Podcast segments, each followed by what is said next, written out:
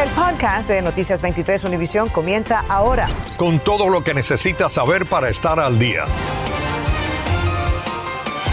Un hombre de Hialeah es arrestado y enfrenta esta tarde cargos de crueldad animal. Aprueban en la ciudad de Miami un millonario contrato que aumenta los salarios y pensiones de los empleados sindicalizados. Pero ¿cuánto le costará esto a los contribuyentes? Tenemos la respuesta aquí en solo minutos.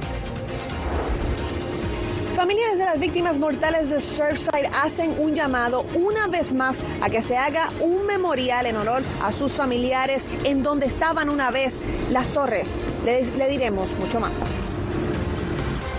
Hola, ¿qué tal? Muy buenas tardes. Les saludamos Sandra Pibos. Y Ambrosio Hernández. Una presunta amenaza en las redes sociales obligó el cierre de emergencia de la escuela secundaria Alonzo en Tracy Morning en North Miami Beach. La amenaza estuvo relacionada con una pistola. Los estudiantes permanecieron en lo que llaman código rojo. Nuestra colega Tatiana Irizar nos cuenta qué se sabe a esta hora. Sí, gracias. Muy buenas tardes. Las autoridades investigan a esta hora la credibilidad de esta amenaza que obligó a la policía a buscar refuerzos y a la escuela a aplicar el llamado Código Rojo. Código rojo en las escuelas se lleva a cabo ante una emergencia como la vivida este jueves en la mañana en la Alonso y Tracy Senior High en North Miami Beach. Y dicen que hay alguien con una pistola adentro y están revisando y estamos esperando a ver qué pasa. Pero que nadie está herido, dijo la policía, que está todo bien y lo están chequeando. Horas de tensión para los padres y para los estudiantes encerrados en salones de clase, sentados en el suelo y usando los pupitres para protegerse de un eventual ataque. Entró la policía nuestro, a nuestra em, em, clase y luego nos dijeron que nos pongamos las manos arriba, lo hicimos. Todo por lo que hasta ahora fue una presunta amenaza hecha a través de Instagram y que fue vista por varios estudiantes que hacía referencia a una pistola en esta escuela. Nadie sabe lo que pasó, hay bastantes dicen otra cosa, dicen que hay un, un, niño, después dicen que no hay niño, después dicen que hay pistola, pero no se sabe qué. Los padres fueron alertados para recoger a sus hijos. Las policías están entrando en las clases a ver si encuentran a un niño y supuestamente hay un niño con una pistola ahí adentro. Por su parte, el superintendente Alberto Carvalho publicó un tuit en el que dijo que las amenazas engañosas contra las escuelas son disruptivas, desvían recursos legítimos de los servicios esenciales y resultan innecesariamente en una preocupación comunitaria infundada. Todas las amenazas de las escuelas públicas de Miami-Dade se investigan y las consecuencias son graves. Bien, hasta esta hora no hemos obtenido declaraciones ni de las autoridades de la escuela ni de la policía, como tampoco supimos si lograron recabar algún arma dentro de la escuela. Tatiana Irizar, Noticias 23, Univisión. Gracias a Tatiana. Un hombre murió esta tarde cuando la moto que conducía chocó contra un camión de UPS cerca de la calle 83 en Miami Beach. Según la policía, los socorristas llevaron al individuo al hospital Jackson donde murió. El informe policial señala que el motociclista no estaba usando casco. Las calles aledañas tuvieron que ser cerradas durante la investigación. Las autoridades arrestaron a Kenny Amaro por acusaciones de abuso animal tras una denuncia por su supuesto comportamiento agresivo hacia un perro. Ocurrió en Ayalía. Ahora, según eh, Amaro, el animal lo atacó y él pues se estaba defendiendo, pero los detectives obtuvieron un video que contradice sus declaraciones. Las imágenes muestran al hombre colocando al perro en un cinturón en el cuello en un intento por sofocarlo. Noticias 23 habló con el cuñado del dueño de ese animal. El perro permanece detrás de la casa. Siempre tenían el perro ahí atrás de la casa. El perro nada más lo sacaba un momentico y siempre que lo sacaban, lo sacaban con cadena. Siempre lo traían amarrado. No sé qué, qué, fue lo que conllevó al muchacho a, a quitarle la vida al pobre animalito. Eh, eso ha sido un golpe muy duro para ellos, haber perdido ese animalito, porque lo tenían como familia, como si hubiera sido un, miembro más de, de la familia. Y se... Esta tarde Amaro permanece en la cárcel, tiene una fianza de 25 mil dólares. La fiscal estatal Catherine Fernández Rondol anunció que elevó los cargos de delitos menores a graves por brutalidad policíaca contra tres de los cinco agentes de Miami Beach que participaron en el arresto de Daltona Crudup el pasado 26 de julio en el Hotel Royal Palm de Miami Beach. Los nuevos cargos serán presentados ante un juez la semana próxima. Algunos trabajadores de la salud protestaron hoy en Doral para exigir respuestas después de que el Medicaid dejara de pagarles su salario desde julio. La protesta se realizó frente a la sede de ACA, que es la agencia para el cuidado de los servicios de salud gubernamental. La mayoría de los trabajadores presta asistencia a ancianos con padecimientos mentales y nerviosos. Estamos aquí hoy porque antes de, julio primero nos pagaba ACA, es decir, nos, seguía rigiendo ACA y nos pagaba Medicaid. Después de eso fuimos, eh, pasamos a ser pagados por los seguros privados y hasta la fecha de hoy, desde julio primero, no hemos recibido pago. Yo necesito, yo soy una persona deshabilitada por los nervios eh, y, estoy mal, yo necesito más con el problema este de la pandemia. Según dijeron los manifestantes, hasta el momento no han recibido una respuesta concreta. La Comisión de Miami acaba de aprobar un contrato para aumentar las pensiones y los salarios de los empleados sindicalizados. Pero no todos los comisionados estuvieron de acuerdo con esta negociación. Jenny Padura se nos une ahora en vivo desde el ayuntamiento con las reacciones. Jenny. ¿Qué tal? Buenas tardes. Tres comisionados votaron a favor y dos en contra. Aquí el sindicato dice que se lo merecían desde hace más de 10 años, pero quienes se opusieron en esta votación aseguran que no a costa de los contribuyentes de la ciudad de Miami. El tema es polémico cuando se trata del dinero de los contribuyentes. El contrato negociado el año pasado entre el Sindicato de Empleados Generales y el administrador tendrá un impacto para la ciudad de 20 millones de dólares. Son las familias quienes trabajan aquí en la ciudad haciendo el trabajo más duro, especialmente durante la pandemia.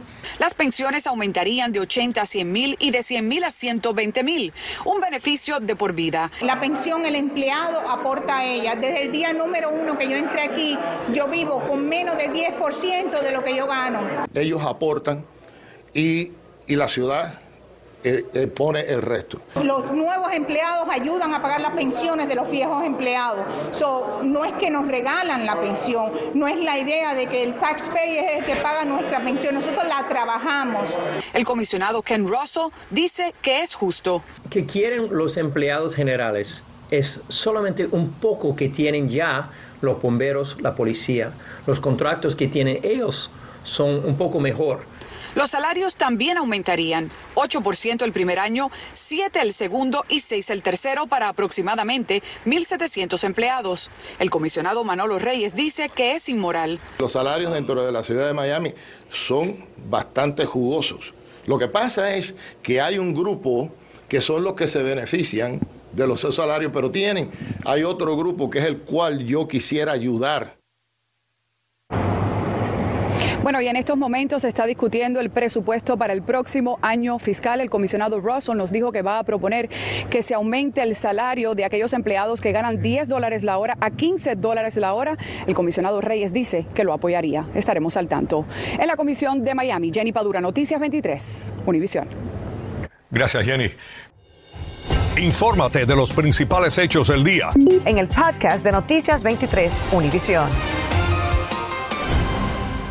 Vecinos de la ciudad de Sweetwater denuncian que hace más de una semana no recogen la basura en varias cuadras de esa ciudad. Noticias 23 hizo un recorrido por la zona y el alcalde Orlando López nos respondió a nuestras preguntas, muchas interrogantes. Olance Nogueras nos amplía. En un esfuerzo por mantener las calles limpias y un servicio de recogida de basura más rápido y eficiente, la ciudad de Seawater decidió que desde el 1 de octubre el Departamento de Administración de Desechos Sólidos de Miami-Dade asumirá el importante servicio, sustituyendo a la compañía privada Waste Pro. Ellos le echan la culpa a todo, que tienen muchos equipos que están rotos, que durante el COVID muchos empleados se han enfermado, no han regresado, que no han podido reponer empleados. Y vamos a hablar de esto sí es verdad que está, porque esto está pasando en todas las industrias.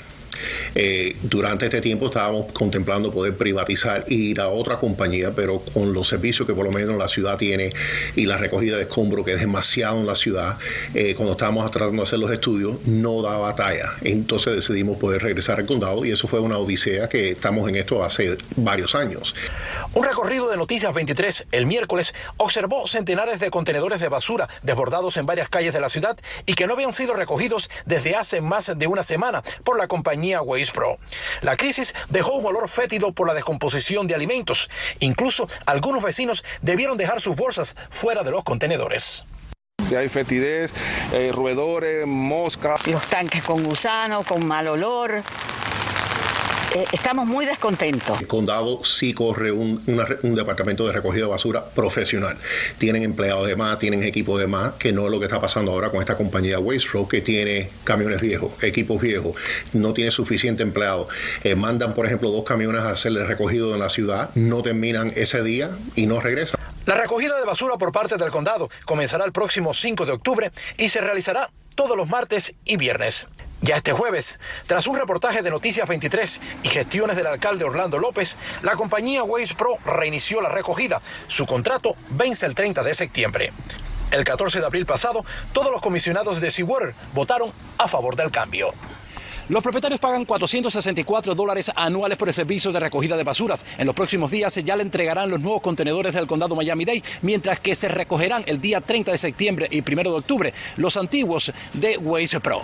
Hola, Nogueras en Noticias 23, Univisión. El gobernante cubano Miguel Díaz Canel acusó a Estados Unidos de atacar a Cuba con sanciones más duras, lo que calificó como una guerra no convencional en las redes sociales. Según Díaz Canel, la intención es proyectar una imagen falsa de la isla. La participación de Díaz Canel en, ante las Naciones Unidas se hizo a través de un video grabado en La Habana. El gobernante también culpó a Estados Unidos por el levantamiento popular del pasado 11 de julio. Cuba superó los 7.000 muertos por coronavirus, según datos oficiales del Ministerio de Salud Pública, el MINSAP. Hoy se reportaron casi 7.000 nuevos casos de coronavirus y otros 70 fallecimientos registrados en las 15 provincias del país. Santi Espíritus tuvo el mayor número de muertes con 11 fallecidos. Mañana se cumplen tres meses del colapso del edificio Champlain Tower Sur en Surfside, una tragedia que ha sacudido al sur de la Florida y continúa teniendo consecuencias. Aún no está claro qué sucederá con el terreno, pero hoy familiares de las víctimas mortales pidieron una vez más que allí se construya un memorial y no otra cosa. Natalia Rodríguez se nos une ahora en vivo desde Surfside. San Ambrosio, las familias de estas víctimas están claras. Lo que quieren es un memorial en el terreno donde estaba el edificio y nada más. Su, insistencia y su lucha se debe a que el terreno será vendido. Así lo aseguró esta mañana el juez que supervisa las demandas derivadas del colapso. Explicó que el dinero de la venta será utilizado para compensar a los sobrevivientes y demás víctimas.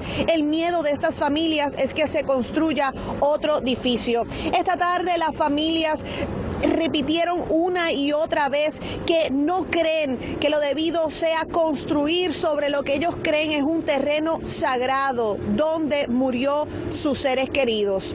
Este es el mismo sentir que impulsó a Mónica Aiken a luchar con éxito por la construcción del Memorial y Museo del 911 en Nueva York. Ella perdió a su esposo en las Torres Gemelas, pero ahora se está uniendo a estas familias para guiarlas en lo que asegura es un proceso muy complicado. Ella estará proveyéndole sus recursos, sus conexiones y sus contactos, ya que ella sabe cómo manejar lo que sería convencer y, acercarse a las debidas personas para la construcción de un memorial, como dice, un proceso muy complicado.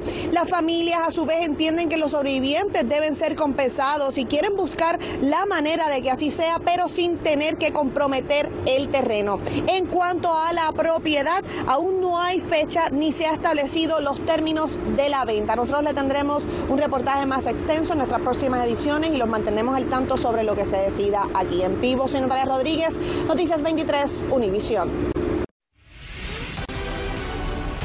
Bienvenidos a la información deportiva. Los Marlins están de descanso hoy y mañana van para Tampa donde comienzan una dura serie de tres ante los campeones de la Liga Americana, los Tampa Bay Rays. El novato Edward Cabrera estará en la lomita por Miami todavía buscando la primera victoria de su corta carrera en las mayores. Los Chicago White Sox ya aseguraron el título de la división del centro de la Liga Americana y por supuesto ya están en los playoffs, los primeros en lograrlo en todas las mayores. Esta es la primera vez en la historia de la franquicia que los White Sox entran en la postemporada en años consecutivos. El Inter Miami sufrió una aplastante derrota ayer ante el Nashville acá en el Drive Pink Stadium en encuentro en el que el arquero Nick Marsman cometió un par de costosos errores que quedó gateando dentro del área que terminaron en goles de los visitantes. Por su parte, Miami notó uno solo en los botines de Gonzalo Higuaín, su número 10 de la temporada.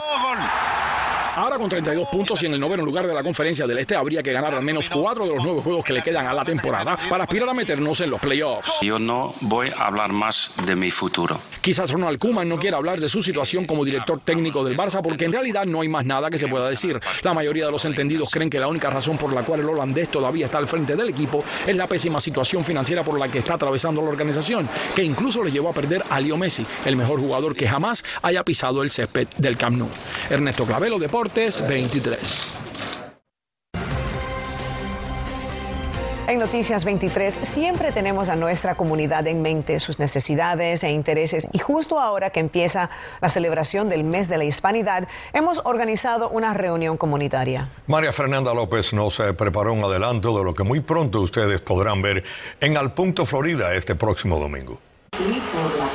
Conscientes de que nuestra comunidad necesita respuestas a muchas preguntas, Univisión 23, en unión a la alcaldesa de Miami-Dade, Daniela Levin Cava, y a la Universidad Internacional de la Florida, organizó un evento muy particular. Como sabemos, el gobernador de Santis eh, implementó la ley SB 168, la cual le da orden a la policía para poder detener inmigrantes indocumentados que manejan sin licencia. O sea, tiene la repercusión de que también son entregados a la a migración. Como alcaldesa, ¿de qué manera usted puede ayudar a la comunidad inmigrante? Miami-Dade County tiene uno de los salarios más bajos en comparación con el alto costo de vida por población. ¿Qué planes tiene específico el condado? Para Entre otras, estas son algunas de las preguntas que el público hará en esta reunión comunitaria. Alcaldesa, cuéntenos cuál es el objetivo de esta reunión comunitaria. Estamos en el mes de herencia hispana y es muy importante celebrar las contribuciones de los latinos aquí en Miami-Dade. Múltiples temas serán tratados como el coronavirus, los costos de la pandemia, beneficios a afectados, qué se prevé venga en unos meses con el virus, incentivos laborales, vivienda, inmigración, códigos de edificios, entre muchos más. ¿Considera usted que este tipo de reuniones deben de hacerse con más frecuencia? ¿Cree que son importantes para nuestra comunidad? Oh, sí, esto es muy importante. Para tener confianza el gobierno con la comunidad es muy importante que haya comunicación para dar mejor servicio. Queremos que las personas sepan que no solamente en momentos de tragedia, también estamos ahí para el nacimiento de un bebé, para momentos felices. Informó María Fernanda López, Noticias 23, Univisión. Pues mire, estaremos muy al tanto para ver eh, ese foro tan interesante. Acabas de escuchar el podcast de Noticias 23 Univisión. Puedes descubrir lo mejor de los podcasts de Univisión en la aplicación de Euforia o en univision.com diagonal podcasts.